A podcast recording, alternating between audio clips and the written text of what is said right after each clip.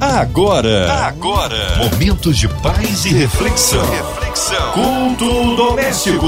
A palavra de Deus para o seu coração com Márcia Cartier. Na sua 93 FM começa agora mais um culto abençoador. É o culto doméstico que chega até você em casa, no seu carro, no seu trabalho, online, em qualquer parte do Rio, Brasil, mundo. Olha, estamos juntos aqui hoje com ele, pastor Marcos Góes. Ele é membro da PIB em Teresópolis. A paz, querido. Que bom recebê-lo aqui em mais um culto doméstico. Olá, irmãos e amigos. Aqui é pastor Marcos Góes eu quero trazer o meu forte abraço a todos vocês, a paz do Senhor, em especial a locutora Márcia Cartier, minha amiga, e hoje nós estamos aqui mais uma vez para meditar na palavra de Deus. Amém! Um abraço a todos da PIB em Teresópolis. Hoje a palavra no Antigo Testamento, pastor Marcos Góes. Vamos ler o versículo que se encontra em Isaías 41, versículo 10.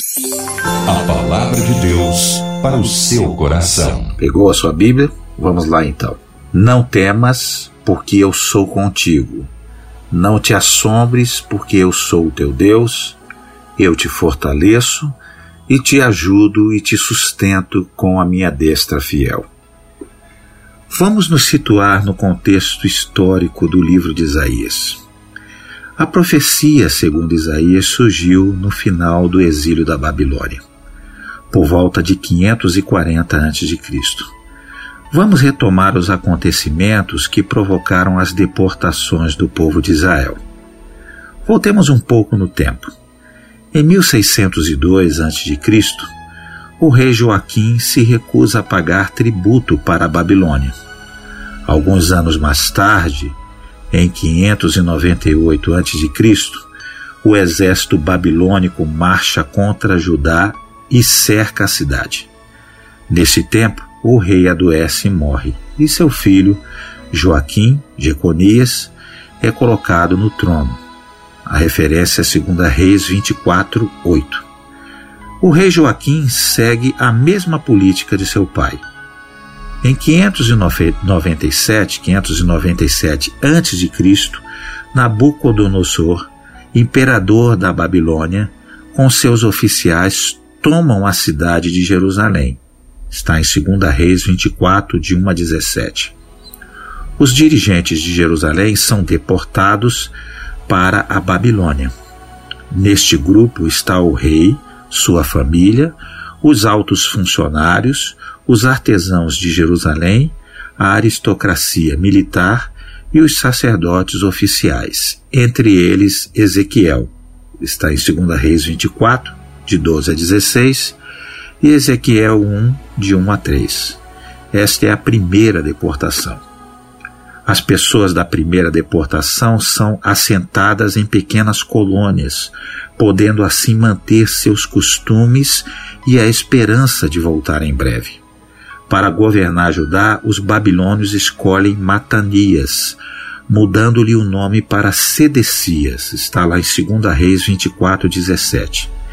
Este, apesar das advertências de Jeremias de que ir contra o jugo da Babilônia é pôr a vida do povo em risco, está lá em Jeremias 27, 16, 17 e 28, 14, rebela-se contra a Babilônia em 589 a.C. Nabucodonosor sitia Jerusalém e, um ano e meio depois, entra na cidade.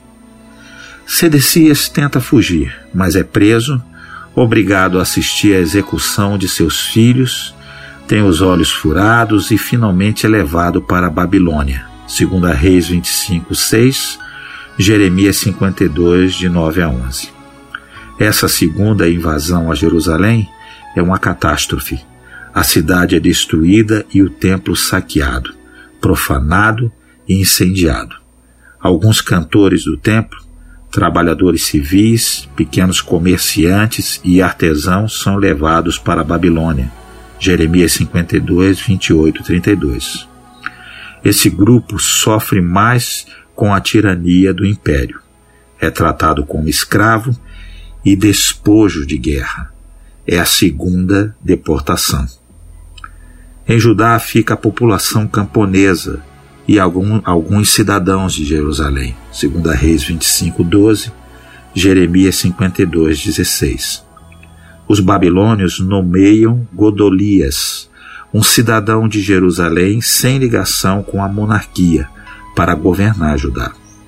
Jeremias, em vista da sobrevivência do povo, faz aliança com o novo governador. 2 Reis 25, 2, Jeremias 46. Masfá passa a ser a nova capital. 1 Samuel 7, 5 e 6. Jeremias e Godolias procuram reconstruir a vida do povo pobre, fazendo uma redistribuição da terra. A vida começa a prosperar, chegando-se a fazer colheita abundante. Jeremias 40, 11 12. Mas um grupo ligado à monarquia mata Godolias e foge para Amon. Jeremias 41, 1 a 3. Em 582 a.C., muitas pessoas, com medo de uma represália da Babilônia, fogem para o Egito. 2 Reis 25, 22 a 26, Jeremias 52, 15. Novamente, os poderosos põem a vida do povo em risco. É a terceira deportação. Mas vamos agora falar sobre o texto de Isaías 40, 10. Vamos lá. Não temas, porque eu sou contigo. Esta é uma declaração de encorajamento que indica o cuidado providencial do Senhor para com seus filhos. O estudo bíblico desta frase mostra que ela faz parte da profecia de Isaías acerca da soberania de Deus no governo da história e na redenção do seu povo. O versículo bíblico diz, como lemos: Não temas, porque eu sou contigo, não te assombres, porque eu sou teu Deus, eu te fortaleço e te ajudo e te sustento com a minha destra fiel. O contexto desta passagem fala sobre como Deus haveria de ajudar as nações para preservar o remanescente fiel de Israel. O capítulo 41 de Isaías está dentro de uma seção do livro que é chamada na tradição judaica de Livro da Consolação. Isso porque essa seção registra as palavras de consolo do Senhor através de Isaías ao remanescente judeu que enfrentava o difícil período do cativeiro babilônico. A declaração Não temas, porque eu sou contigo expressa muito bem esse sentido de consolo e encorajamento. Em linhas gerais, nessa sessão, a soberania de Deus é destacada. Isaías 40, 48. Bem como a grandeza de sua graça através do ministério do Messias, o servo sofredor, Isaías 49, 57. E a glória futura em Deus do seu povo redimido no reino vindouro.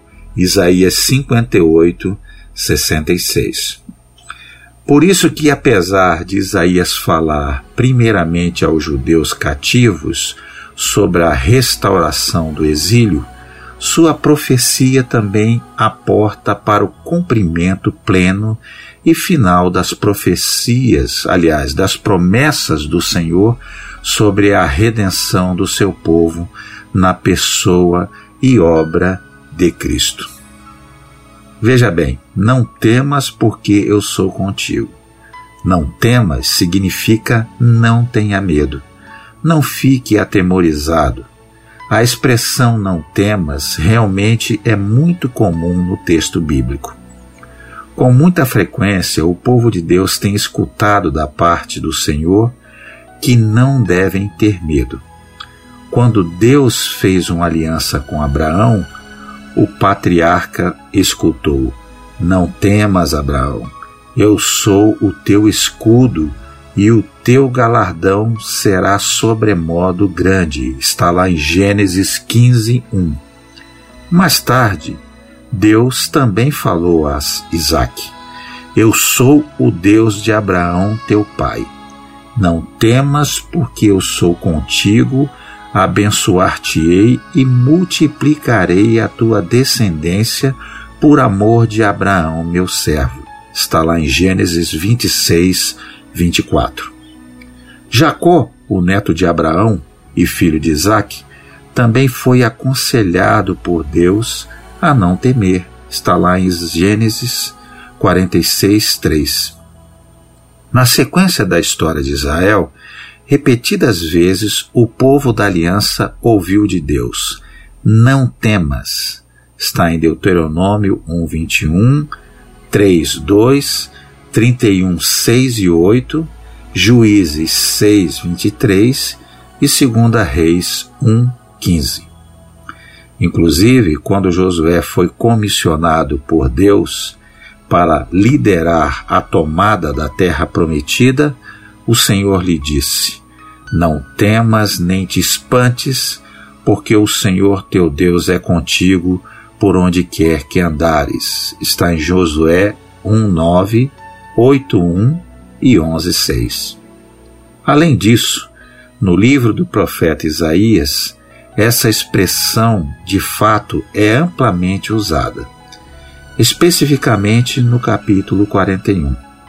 Essa expressão aparece três vezes: Isaías 41, 10, 13 e 14. Então, quando Isaías profetiza, Não temas, porque eu sou contigo, ele relembra todas as promessas acerca da garantia do cumprimento da aliança de Deus com Abraão. Está lá em Isaías 41, 8 e 9. Veja bem, continua o versículo dizendo: Não te assombres, porque eu sou teu Deus. Isaías escreveu essas palavras muitos anos antes de o povo judeu ter sido levado cativo pelo exército babilônico. Na verdade, quando Isaías escreveu essa profecia, a Babilônia ainda nem era uma potência mundial. Mas, conforme a palavra do Senhor, veio o tempo em que os judeus foram levados cativos pelos babilônicos. O exílio foi um castigo divino por causa do pecado do povo.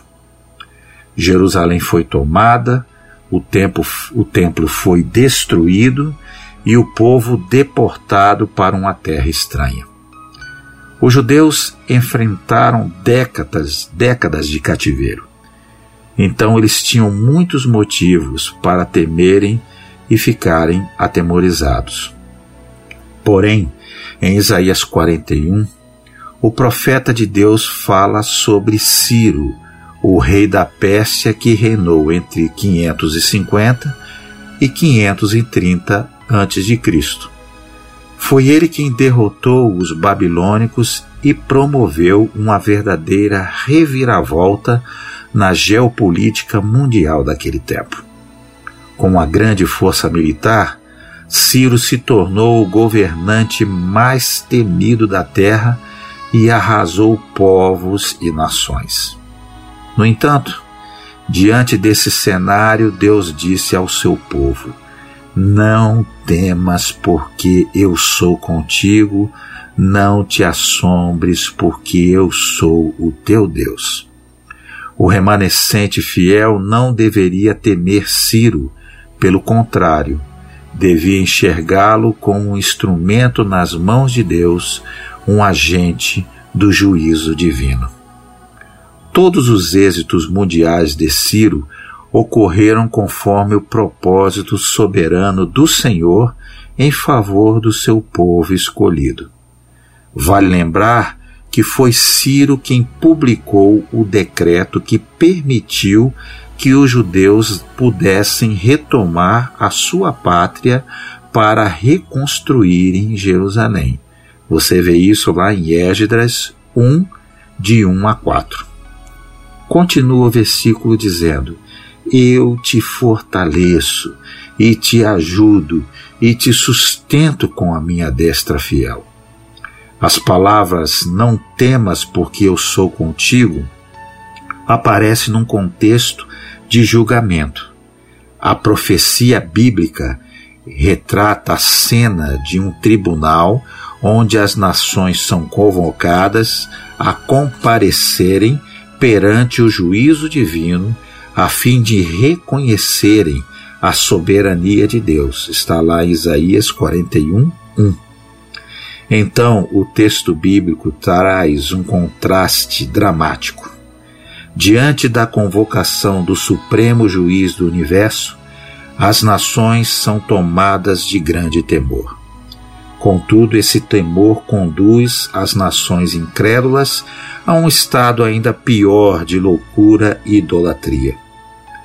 Numa cena patética, os povos pagãos juntam seus esforços na tentativa de fazerem ídolos que pudessem livrá-los do castigo de Deus. Está lá em Isaías 41, 5 a 7. O versículo que diz: Um ao outro ajudou, e ao seu companheiro disse: Esforça-te, fala justamente sobre a cooperação ímpia e inútil. De fato, essas nações deviam temer, pois buscavam alívio e socorro em quem não podia ajudar. O remanescente fiel, porém, não deveria temer, pois havia sido escolhido por Deus. Enquanto os incrédulos, impacientes, aliás, impenitentes, elegiam para, si falsos deuses, Israel é quem havia sido eleito e chamado por Deus para ser o seu povo. Você confere em Isaías 41, 8 e 9. Note o contraste. Os ímpios elegem seus próprios deuses, mas os crentes são eleitos por seu Deus. Os falsos, os falsos deuses nada podiam fazer pelas nações. Inclusive, esses ídolos dependiam de pregos para ficarem firmes. Mostra lá Isaías 41, 7. Por outro lado, é o povo da aliança quem de fato fica firme devido ao sustento providencial do Senhor que lhe diz: Eu te fortaleço e te ajudo e te sustento com a minha destra fiel. E continua o texto: não temas, porque eu sou contigo, e isso é uma promessa para hoje. Como foi dito, as palavras da profecia de Isaías se cumprem totalmente em Cristo e em sua igreja. 2 Pedro 1,19. O papel executado por Ciro perfigurou a obra da redenção maior e definitiva de Cristo, o verdadeiro servo de Deus trouxe ao seu povo. Por isso também podemos, podemos encontrar conforto na declaração: Não temas, porque eu sou contigo. Essas palavras que expressam o amor de Deus são para todos os crentes, de todas as épocas e lugares. No Novo Testamento encontramos uma expressão equivalente aos lábios do Senhor Jesus, em seu discurso final antes de ser preso e crucificado. Jesus diz: No mundo passais por aflições, mas tende bom ânimo, eu venci o mundo. João 16, 33. Não devemos temer, ao contrário, devemos ter bom ânimo o motivo para isso é a vitória de Cristo sobre o mundo. É essa vitória que garante a eficácia da promessa. Não temas, porque eu sou contigo na vida da igreja. Definitivamente, os redimidos sabem que não é qualquer pessoa quem lhes diz não temas, porque eu sou contigo, mas é o próprio Deus onipotente que governa soberanamente todas as coisas. Por isso, essas palavras fazem todo sentido, e os crentes entendem que podem se apropriar delas pela fé. Assim, em meio ao cativeiro, onde nada mais parecia se vislumbrar, a voz de Deus ressoava na boca do profeta. Era talvez como uma brisa suave que, assim como com Elias, o tomava sem esperar e o surpreendia, pois estava acostumado apenas com gestos grandiosos e de um Deus dos exércitos. A voz suava, ecoava, trazia palavras de esperança, palavras de conforto que fazia o povo acreditar que nem tudo estava perdido. Acreditar que, por mais que pareça que tudo esteja desmoronando ao nosso redor, ainda assim é possível uma palavra de esperança. Ainda assim é preciso crer que o futuro será, será melhor que o passado.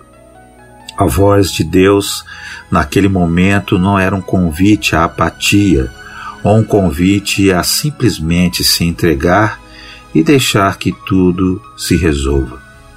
Era exatamente o contrário. As palavras ditas pelo profeta são para aqueles que continuavam a seguir no caminho. A fala do profeta fala de um Deus que os fortalecia, ou seja, de um Deus que andaria com eles pelo caminho, mas em momento algum de um Deus que tomaria conta de tudo, como quem assume a responsabilidade por nossas ações. O Deus que fortalece e ajuda é um Deus que caminha junto. Pelo fato de caminhar junto no caminho, é possível a ele dizer: Não temas. É apenas porque ele estará conosco durante todo o percurso que podemos crer e não temer. Uma promessa deixada apenas, apenas no campo da palavra em nada mudaria a vida do povo. Basta lembrarmos do caminho de Emaús, onde a companhia, o gesto permitiu aos discípulos o entendimento da situação.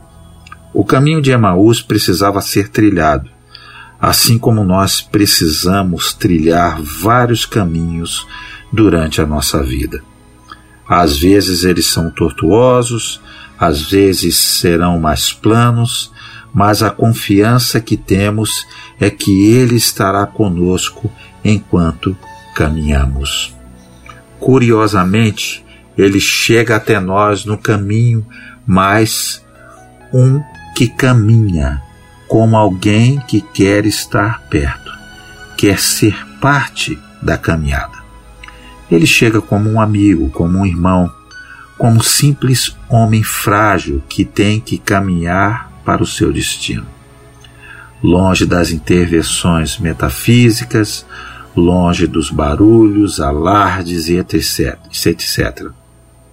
Uma chegada simples, como a brisa com Elias, simples como um homem montado no jumentinho, simples como as pombas.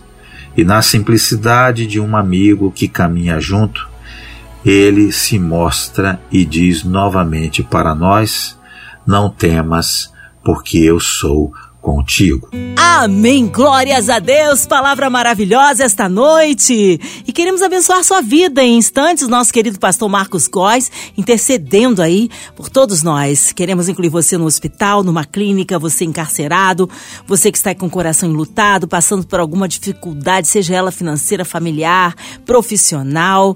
Olha que Deus possa realmente atuar e operar o milagre que você precisa, incluindo a equipe da 93 FM, nossa querida irmã Mãe Velise, Marina de Oliveira, André Mari Família, Cristina Xista e Família, nosso irmão sonoplasta Fabiano e Família, também nosso querido pastor Marcos Góes, Vida, Família e Ministérios, nossos pastores, missionários em campo, nossos vovôs, nossas criancinhas, jovens, nossas igrejas, missionários em campo, a cidade do Rio de Janeiro, o nosso Brasil, autoridades governamentais, nosso presidente, cada brasileiro precisando de um socorro de Deus. Pastor Marcos Góes, oremos. Senhor, nós te louvamos pelo privilégio de estarmos juntos aqui através dessa rádio abençoada, a Rádio 93 FM, e te pedimos que realmente tu abençoe esta rádio.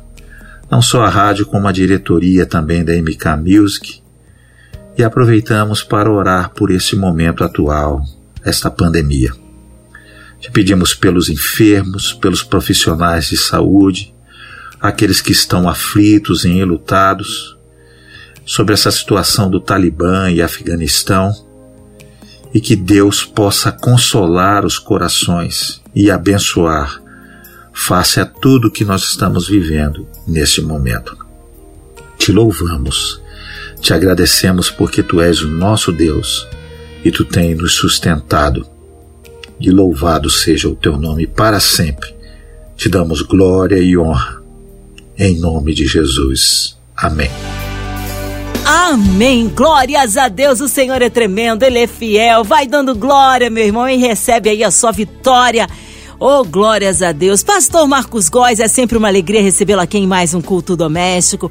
O povo quer saber horários de culto, contatos, mídias sociais e, é claro, considerações finais, Pastor Marcos. Muito obrigado pelo privilégio mais uma vez de, estar junto com vocês e em breve estaremos de volta. Um forte abraço então, Márcia Cartier, todos os ouvintes da 93. Que Deus abençoe o seu lar, a sua vida. Em nome de Jesus. Amém. Ah, obrigado, carinho. Um abraço a todos da PIB em Teresópolis. Seja breve o retorno, nosso pastor Marcos Góes. E você, ouvinte amado, continue aqui. Tem mais palavra de vida para o seu coração. Segunda a sexta, aqui na Sua 93, você ouve o culto doméstico. E também podcast nas plataformas digitais. Ouça e compartilhe. Você ouviu? Você ouviu? Momentos de paz e reflexão. reflexão. Culto doméstico. A palavra de Para o seu coração.